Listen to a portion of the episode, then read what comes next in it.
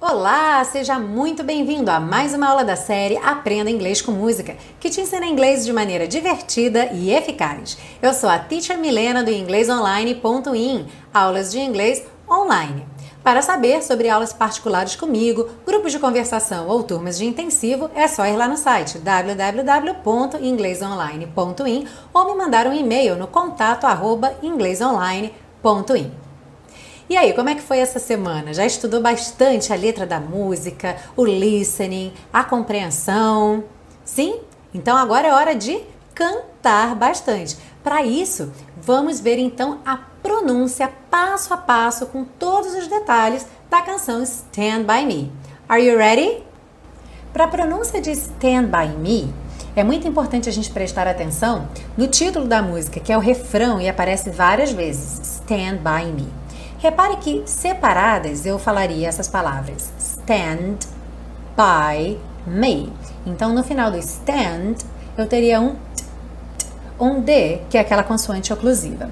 Mas quando eu junto stand by, esse D não acontece, porque do N, eu tô com a língua no sal da boca para fazer o N, stand, eu já fecho os lábios para fazer então o B do by. Stand by, stand by me.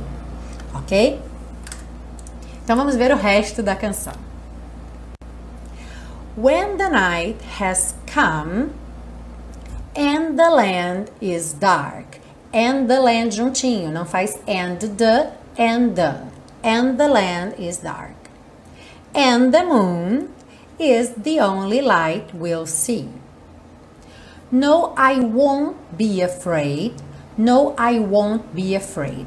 Nessas duas frases, essas consoantes oclusivas T e D são realmente praticamente mudas. Você nem ouve o t, t. Fica realmente won't, afraid. Just as long as you stand.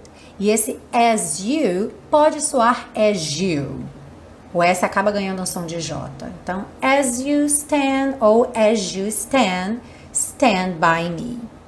So, darling, sem pronunciar o G, darling, stand by me, oh, stand by me, oh, stand, stand by me, stand by me.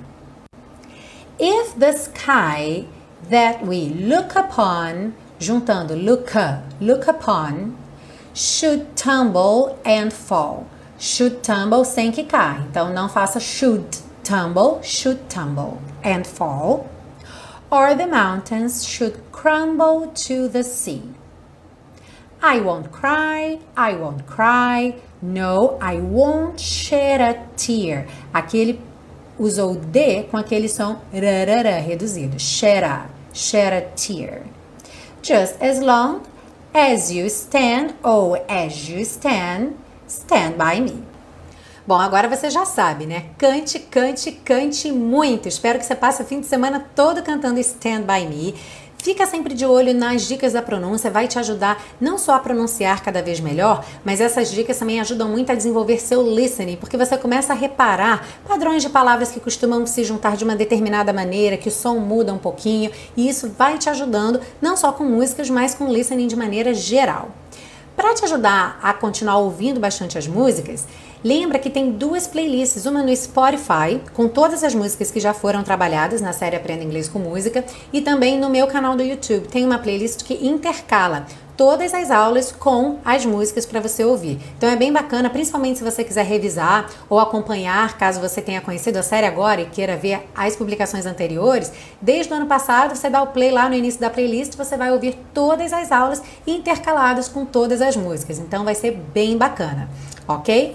Como sempre, não deixe de curtir, deixe seu comentário, compartilhe com os amigos, ajude o canal a crescer curta a página da Teacher Milena lá no Facebook, se inscreva aqui no canal do YouTube, avalie o podcast e a gente se vê na semana que vem com uma música nova na série Aprenda Inglês com Música. Eu sou a Teacher Milena and see you then. Bye bye.